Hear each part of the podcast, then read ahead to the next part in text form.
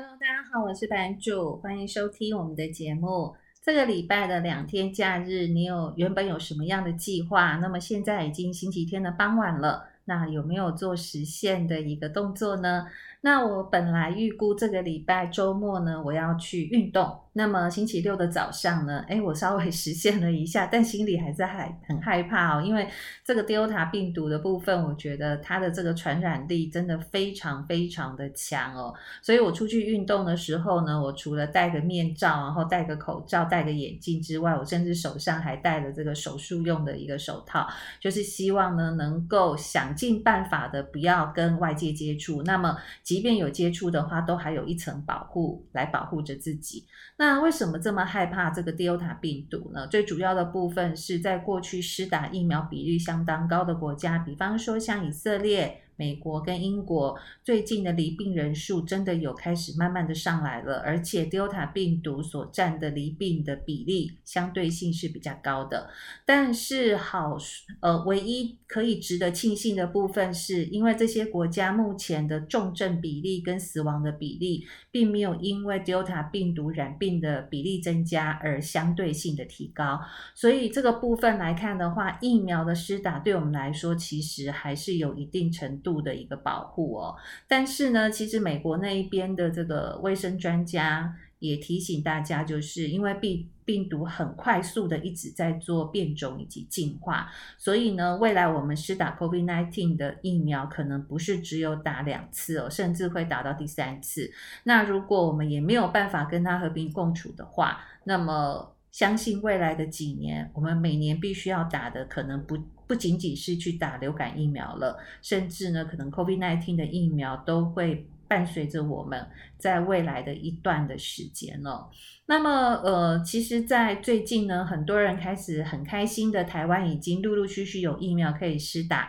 就不约而同的在 FB 上面写到说，诶，那么现在如果我打好两剂疫苗，我也有这个疫苗的证明了，我就可以出国玩。我最想要去做的这个。出去的国家，或者是最想要做的事情是什么？我想大家一般来讲，我在 FB 我的朋友群那边看到的，要么就是去餐厅吃美食哦，因为现在去餐厅坐下来吃美食是一个非常奢侈的愿望哦，甚至短时间之内我看也不会有相。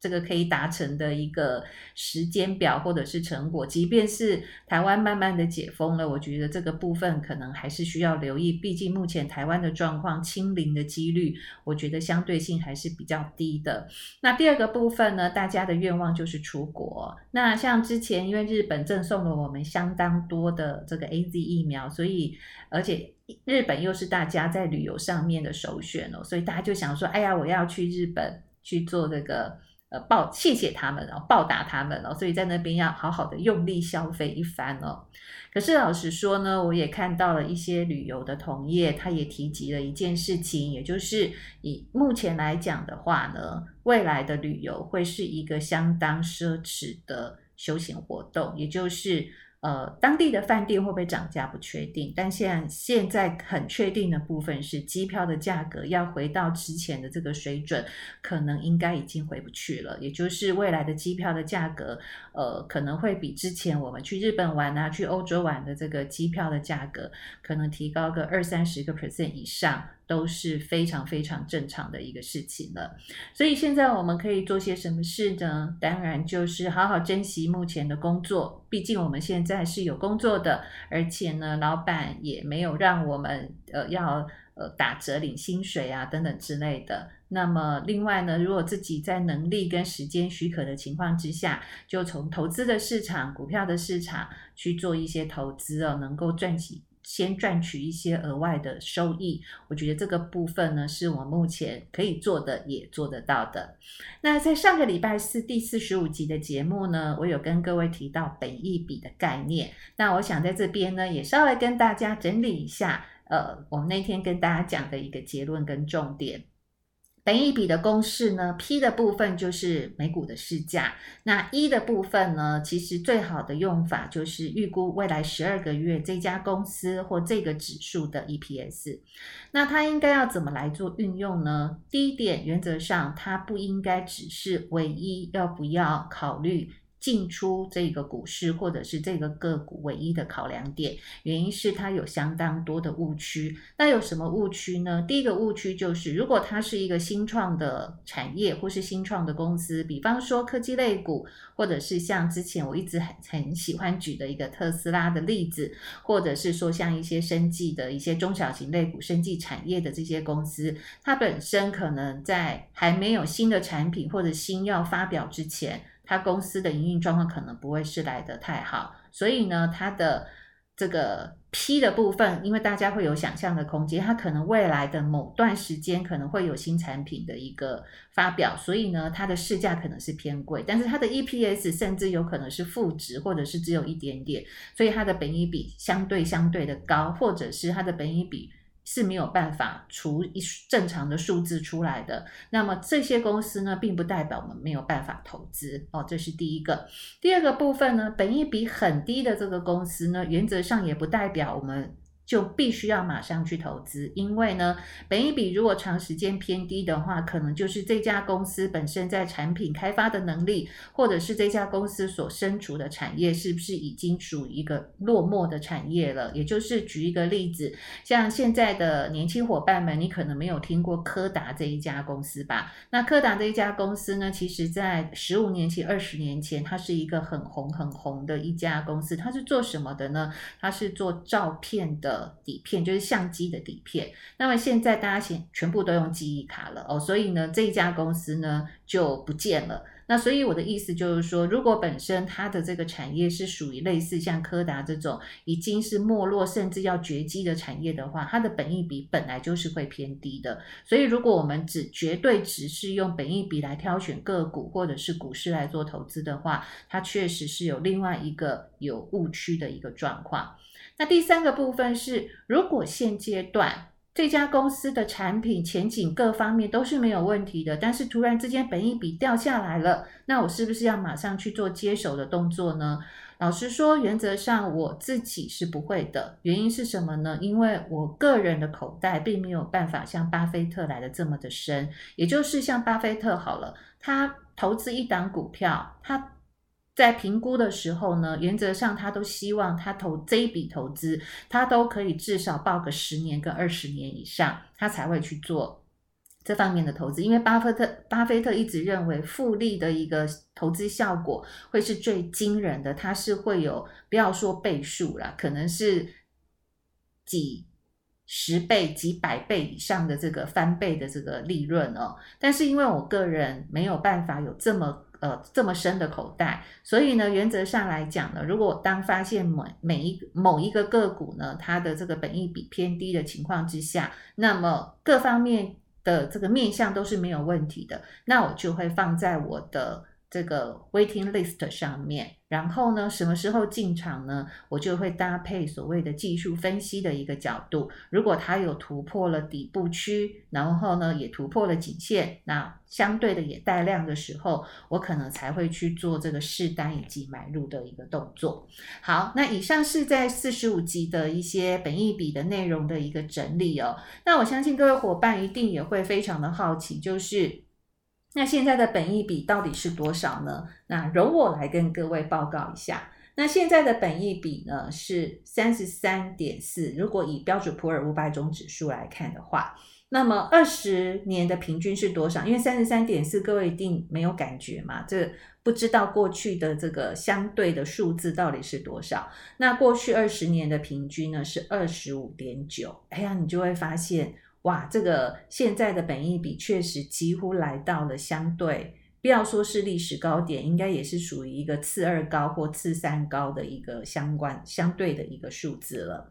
那么在上一次的节目呢，我也跟各位提到说，我想要跟各位分享另外一个本益比，叫做喜乐本益比。那它跟我刚刚讲的本益比有什么不太一样的地方呢？那它是蛮大的不同。那不同点在哪里呢？在它的分母。我们刚刚提及一般的本益比，它的一就是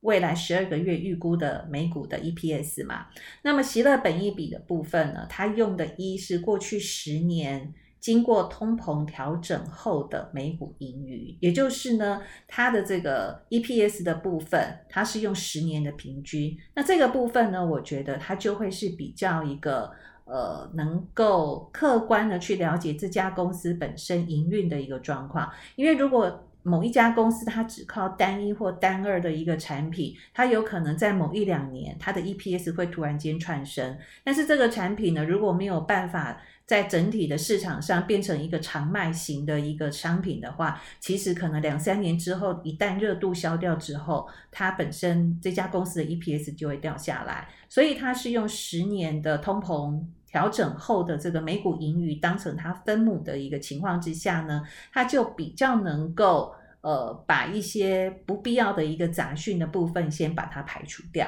好，那息了本益比的部分，它现在的数字是多少呢？它到最新的数字是三十七点六，一样，我们是用标准普尔五百种指数来看哦。那二十年的平均是二十五点六，所以三十七点六跟二十年的平均二十五点六，它就高了三呃四十八点六个 percent 哦。那这个数字来说的话呢，那呃，它有没有另外一个相对的？高低点不可以来做参考呢？有的，这边有一个数字哦，就是在过去的二十年，它的高点是三十七点六，就是现在了。那低点的部分呢是十三点三，是十三点三哦。那我们在上一集也有提到说，如果用导数来看的话呢，就是未来预估的股市的报酬率呢，变成是负的四点七个 percent 哦。所以如果我们刚听到了，不管是一般的本益比或是息了本益比来看的话，其实现阶段，你只要看到本益比这个数字，你所有的股票全部都买不下手。但是呢，我还是提醒大家，就目前市场的状况，虽然是在高点，但是呢，我待会儿也会跟各位提醒，就是有一些市场。呃，有一些产业或者是有一些国家，目前才刚刚从要谷底翻上来哦，所以呢，千万不要只从本益比的角度来判断这个市场到到底值不值得投资哦。那我们还是要回归很多不同的一个面向。那提到面向的部分呢，我个人通常会用四个面向来做我要不要进场的一个分析跟依据。那有哪四个呢？第一个。政治面，也就是它的政策面的部分哦，就是这个国家到底是不是？呃，很希望它的股市可以有很好的表现，或者是他已经着手在打压，不要让市场过热。那举一个例子，就是中国，中国的政府呢，因为它是一个人治的，只要呢习先生一声令下哦，市场就会跟着他说的话走哦。所以这个部分呢，政策面或政治面的部分呢，我觉得是我会考量的因素之一。那第二个部分呢，就是基本面哦，这个是最基础的，因为股市要涨，一定是经济要好。这些企业一定有赚到钱，股市才有上升的理由。那第三个部分呢，就是资金面，因为一家好的公司如果没有资金去买它，没有资金簇拥的一个情况之下，它的股价要涨，其实也是相对性是比较困难的。那第四个部分呢，我就会看技术面，就是所谓现行的一个部分。好，那这四个层面呢，我想我在之后的节目呢。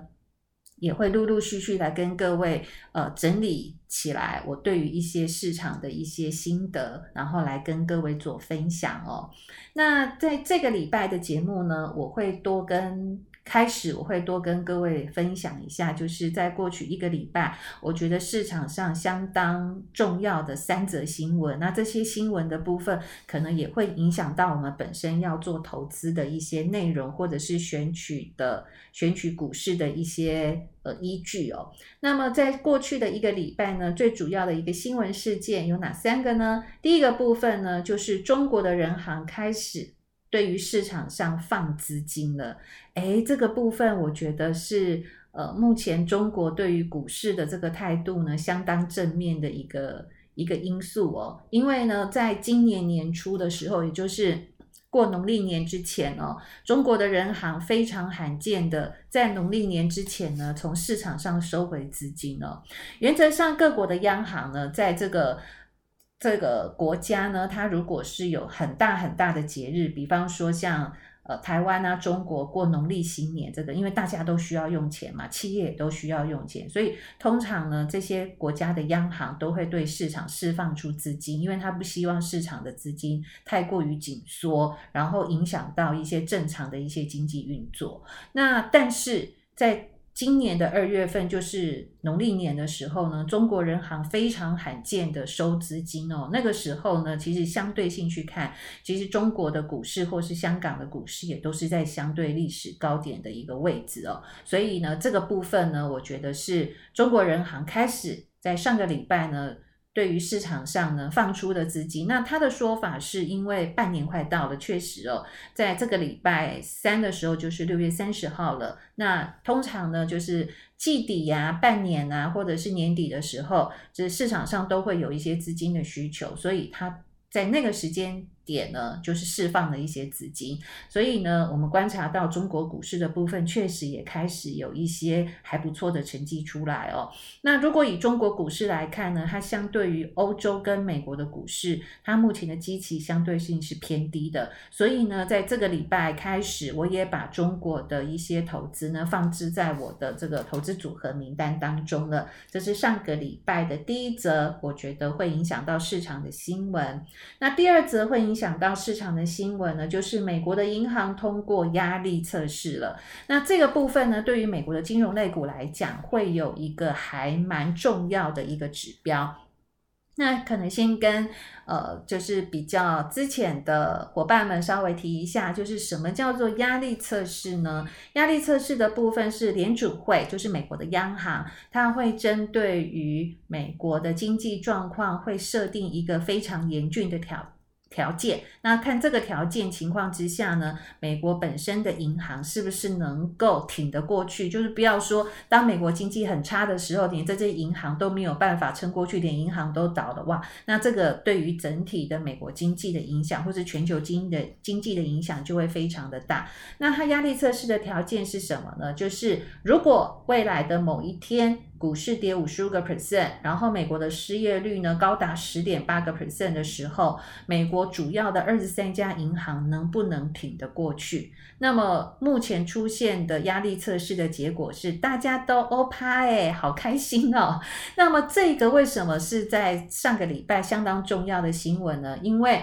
美国的银行只要通过这个压力测试，它从七月份开始。他就可以买回自家的库存股，以及开始分配股利。我们都知道，金融类股呢，它非常喜欢分配股利哦。那很多这个定存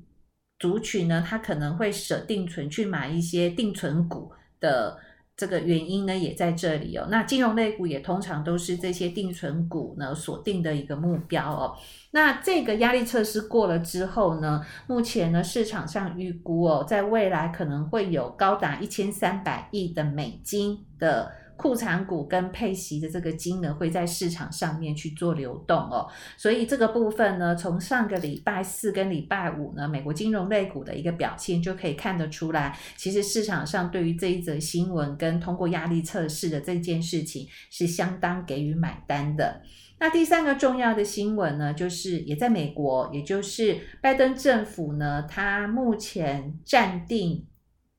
原本他提出来基础建设的这个法案呢，跟共和党呢达成协议了。但是这个协议的内容呢，由最初最初拜登所提出来的二点三兆的金额呢，缩减到将近一兆的金额哦。但是这个礼拜六呢，又出现了一些变数。我想应该是共和党跟民主党之间一些利益。可能还没有谈好哦，所以这个部分呢，我觉得可能只能相信一半，也就是说，他。一定会通过，但是重点就是它通过的配套条件是什么？那通过的这个金额是什么？那会有什么样的影响？可能这个部分在今天呢，我还没有办法跟各位来做分享。但是基础建设的部分，我觉得这个是我们在后续美股可以观察到几个重点。那么如果跟基础建设有关的这些产业呢，大概是什么呢？原则上大概就是三个吧。第一个工业，第二个运输。那第三个部分就是公用事业，就是水电瓦斯这一些公司哦。那在上个礼拜五，虽然有传出这样的消息，但是我刚刚提到的这三个产业呢，表现的状况并没有特别明显的这个庆祝行情，所以我觉得这个部分我们后续还是可以继续再观察的。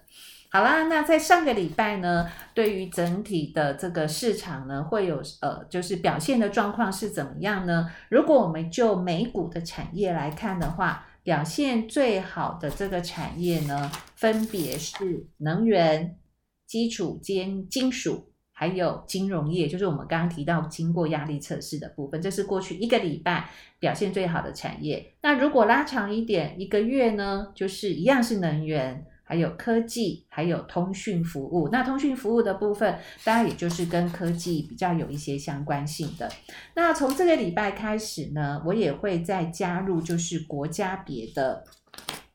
国家别的这个这一周的涨幅前五名的国家。那这五个国家呢，分别就是美国的小型股、中国的小型股。美国的道琼工业指数以及美国的价值型类股，你就会发现哦，在上个礼拜全球的股市呢，最会表现的部分不是在美国，就是在中国。我想这个部分除了美美国一直本来就是资金簇拥的地方之外，那中国的部分就跟我刚刚跟各位分享的，中国政府开始。呃，对于市场释放资金的部分，我觉得有一定程度的一个影响哦。所以呢，中国的部分，我觉得是在本周我们必须可以去好好观察的一个市场的部分。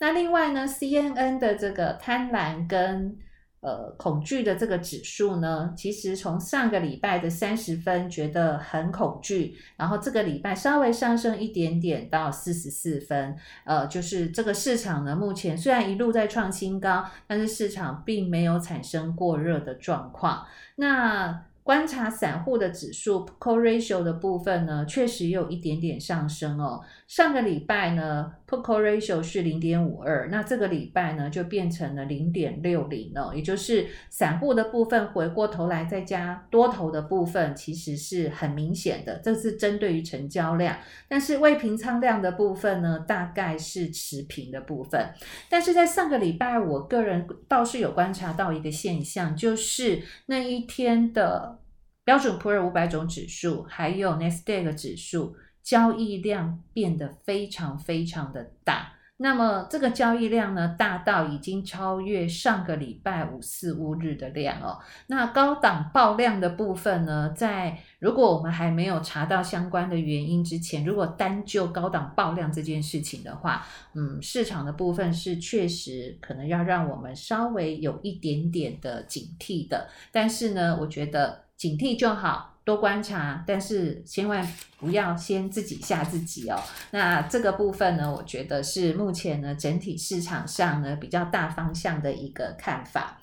那么，如果再回过头来，我们看看美股的部分哦。我们之前一直都在追踪价值股跟成长股嘛。那目前来说的话呢，如果以成长跟价值来看，我的观察，我是用两档 ETF 哦。那价值股的部分，我是用 IVE，然后成长股的部分，我是用 IVW。那 IVW 目前整体的线型跟均线各方面的走势，我。目前看到的部分是没有什么问题，它应该还是会沿着这个趋势的部分往上去做攻坚的一个动作。但是价值股的部分，因为在上礼拜呢，呃，受到的这个压力影响会是比较大的。所以呢，我就花了比较多的时间来看了一下 IVE，也就是价值股这一个 ETF 的一个走势哦。那目前就技术层面来看的话呢，它目前要遇到的状况就是月线下弯是一个很大的问题哦。那么在上个礼拜五的时候呢，IVE 的收盘价是在一四八点二二。但是呢，在未来五天月线的扣底值呢，却是在一五零点三四到一五一点二五哦。这个意思是什么呢？也就是在未来 IVE 的每天的收盘价必须要超过一五零点三四到一五一点二五，在未来的五个工作天一定要超过这个数字，月线下弯的问题才会被解决掉，不然的话呢，它很有可能。在月线跟季线的部分呢，产生死亡交叉的一个状况。那各位呃，可如果不知道什么叫死亡交叉的话，我之后呢也会跟大家再做分享哦。但是你听到死亡两个字，我想大家就知道意思，它的状况会是不太好的。那么如果以目前季线的位置是一四七点九五，所以离它六月二十五号的收盘一四八点二二其实还蛮近的哦。所以呢，这个部分的话，我觉得在价值型类股目前看来呢，只有金融类股因为受到了这个压力测试通过的影响，稍微比较好一点。像工业啊，或者是说像这个呃公用事业这些的状况呢，可能都没有来得特别好的情况之下，我觉得这个部分可能价值型类股呃还要再留意哦。那在上个礼拜四的节目呢，我也跟大家有分享到说，诶，就我自己的投资，我可能在价值型类股如果能够。呃，看能不能站到季线哦。那现在是确实有站到季线之上，但是月线的反压一直压在那边哦。但是如果在这个礼拜，就是我会不会解码价值型类股的一个关键了。也就是如果它的这个月线下弯的部分没有办法被解决，然后整体的市场的收盘价也被月线下弯所带下来的话，那么我觉得。整个价值型类股相对性的卖压就会比较重，那我可能就会在这个地方去做适度的减码的动作了。那另外呢，我们刚刚在一开始的时候有提到 Delta 病毒嘛，那这个 Delta 病毒呢，我觉得相对应的投资呢就会在哪里呢？当然就是在这个生技产业。那生技产业呢，我观察的两个 ETF，一个是大型股的 IBB，那另外一个呢是小型股的 XBI 哦，这两个。相关的部分，那么呃，其实，在生技类股的这个大型股的部分，目前看来比较没有什么太大的问题。那么礼拜五的收盘呢，正好站到了颈线之上。那站到颈线之上才第一天，那我们可能要留意的部分，它有没有一个假突破的问题？那如果没有的话，那原则上来讲，其实生技的部分，因为它比科技在三月份那个时候整理的深度。以及整理的时间都比科技来得更长，所以呢，再加上最近这个病毒的部分又变种病毒的肆虐，所以生技产业的部分会不会有另外一波的潮流？我觉得很值得我们来做观察。那么我今天为什么除了这个 IBB 就是生技的大型股之外，也把小型股放进来这一边来做分享呢？其实最重要的原因是在今年的上半年。呃，生技的小型股表现是非常非常差的。那为什么比较差呢？原因是美国政府其实有刻意在打压生技的这个小型类股。原因是因为二零二零年呢，太多生技股的并购案件。那在过去呢，我觉得不只是生技哦，即便科技或是其他公司也是一样。如果一个并购案件是大型的公司并购小型公司的话，通常小型股的股价就会变得异常的活泼，尤其是这个公布并购的那一天哦，小型股甚至有的时候是翻。呃，涨幅是五十个 percent 或是翻一倍的一个上涨哦。那也因为去年因为疫情的关系，小型股被并购的这个热潮非常非常的旺盛，所以在今年的上半年呢，美国政府就刻意的压住了这个小型股的部分。但是目前呢，这个小型股的股价也来到一个相对合理的一个价位了，所以这边的小型股呢，其实是有机会往上冲的。那么未来在生技的部分，我们可能要留意的部分就是，呃，美国政府会不会重启这些大型股跟小型股的并购活动？如果会的话，我觉得小型股相当的有机会。那第二个部分就是因为现在。呃，很多美国的公司或者是产业已经要求所有的。员工都必须要回到公司来上班了。那尤其是生技产业哦，因为生技产业它很多的东西都必须要在实验室里面来执行。那之前的 work from home 其实是没有办法做任何实验的。那如果下半年呢，大家都回归到正常的工作岗位，那实验室也开始重开，然后做了一些新药的实验之后，那下半年的新药的发表会不会超越到上半年？我觉得这个是在生技产业上面相当。值得关注的一个焦点哦。那生技的小型股 XBI 这个 ETF 呢，目前看来啊，在六月二十五号收的价位是在一三八点六八，那它是有一个压力区哦，压力的一个位置点大概是一四一点二五。所以在这一边的话呢，可能要留意一下，它是不是能够站稳在这个压力区。如果能够站稳上去的话，我觉得生技的大型股跟小型股的部分，倒是各位是可以去留意的一个动作。那另外呢，跟各位分享的部分就是金融类股，我觉得是没有问题的。那么工业运输就刚像刚刚跟各位提到的。他们本身的脚步并没有跟上哦，所以整个价值型类股目前看来是金融类股在领军。那我们也要再持续留意一下金融类股的涨幅涨势是不是可以持续。那另外在呃能源的部分呢，目前可能要留意的有两件事情。第一个部分就是因为俄罗斯一直很想要增产哦，那俄罗斯的部分呢，它不在 OPEC 的成员国里面。它是，但是它在 OPEC 加，就是 OPEC OPEC Plus 的这个成员国里面哦，所以在未来的这两个礼拜呢，OPEC 以及 OPEC Plus 都必须要开会哦。那这两个组织呢，目前呢做法是分歧的，因为俄罗斯所身处在内的 OPEC 加这个集团呢，希望能够减产，但是以沙乌地阿拉伯为主导的 OPEC 是不想要减，不啊，不好意思。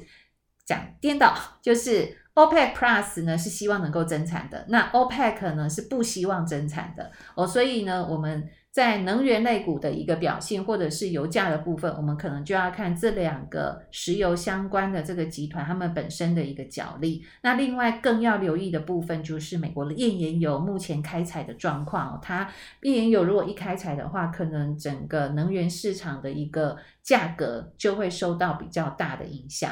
那另外跟能源有相关的就是干净能源的部分，我想很多的伙伴或许有听说，去年二零二零年干净能源相关的基金呢表现的状况是非常好的，所以呢，我也把干净能源的 ETF。PBW 呢，放在我的观察名单当中，它目前正好在压力线左右。诶，如果它在压力线这一边能够有效站上的话，或许它有一些表现的机会哦。我觉得这个部分是值得各位来做留意的。那另外跟科技呃有相关的部分呢，如果我们用 Nasdaq 指数跟那个费城半导体指数来比的话，那 Nasdaq 指数是强于费城半导体的，但是因为科技类股本身。真的次产业非常的多，那我这边也提醒一下，有三个次产业是在 Nasdaq 相关的投资里面相对性是最强的，包含了网络。云端还有社群媒体的部分，都是值得各位稍微的看一下的哦。那另外的话呢，我在观察这个美国的科技类股 Nasdaq 指数，我通常一定就会去观察这个占指数成分最高的那五到六只的个股。那五到六只的个股是什么呢？有微软、特斯拉、苹果、Google，就是 Alphabet。还有这 Amazon 哦，那这六家公司呢，相对弱的部分就是 Amazon，不晓得是不是跟它的要更换 CEO 有关系？因为最近呢，Amazon 的这个家庭日呢，它的业绩表现是非常的好，但是股价的部分是不买单的哦，所以这边可能需要多多留意一下。那另外的部分呢，你这六档个股里面最强的就是阿法贝哦。那相对性呢，是不是有假突破的状况的？有三呃，有四个公司，分别是微软、Tesla、苹果以及 FB。所以在这边的话，也要各位留意一下这一些主要的这个持股的一些内容的一个部分。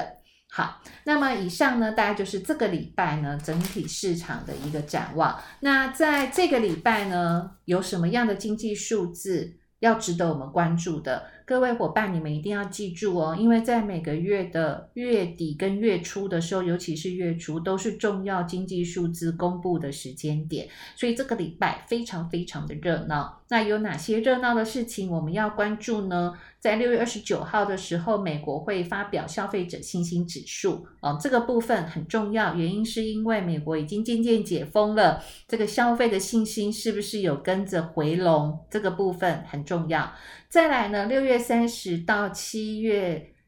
一号这两天呢，因为月底到月初呢，就是中国、美国、欧洲这个官方。要公布他们的制造业指数的时候，而且呢，也会公布他们本身的经济成长率的这个初估值以及还有预估值的部分哦。所以呢，这个礼拜六月三十到七月一号这边这两天很重要。那么每个月月初的第一个礼拜五，也就是大家一定要关注的美国的非农就业人口跟失业率的部分。好。那么在这边本周大致上的一个轮廓也跟大家讲了。那原则上我再做一下最后的一个重点整理哦。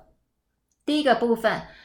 科技类股目前看来比较没有什么太大的问题，但是要关注的部分就是那六只个股里面，呃，突破颈线的那四档，比方说 FB 还有呃。微软、苹果跟特斯拉这四家公司，它如果不是假突破的话，Nasdaq 指数是有机会再站上去的。那么费半的部分在这一波的表现相对性是比较弱势一点。那么在 Nasdaq 比较强势的部分，就是网络类股、云端类股，还有这个呃社群媒体的这些类股是相对比较强势的一个表现。的一些次产业的部分，那么就目前看来呢，美国的价值型类股虽然有稍微上来了，但是是金融类股领军，那其他的产业可能受到基建的基建这个法案的这个影响，所以还没有一个适时表态的动作。那么我们就要观察金融类股是不是可以持续性的去做一个拉抬价值型。肋骨的一个动作了，然后另外的部分是能源的话，就要去看 OPEC 以及 OPEC Plus 他们未来增产的一个状况，以及美国页岩油是不是要再度的大量的一个开采哦，这个部分就会影响到能源的走势。不过干净能源的部分，在上个礼拜五已经突破的压力线，一样我们要观察，连续观察三天，它是不是有机会可以站稳在这个颈线之上。如果可以的话，它也会有一段上涨的这个空间跟力道，值得我们来做观察。那除了美国之外呢，我们认为，呃，中国的这个部分要留意，因为中国的人行释放资金，感觉上政府有做多的意愿了。那么在下半年的部分呢，是中国共产党建党一百周年，在这个部分是不是开始会启动这个股市的一个作账？或者是一个庆祝的行情，值得我们来做关注。最后，疫情的关系，美国的生技类股也会是另外一个我们投资的一个重点。那么，以上是我这个礼拜要跟各位分享我观察到的一些市场的一个轮廓，那提供给大家做参考。那么，我们就下次再见喽，拜拜。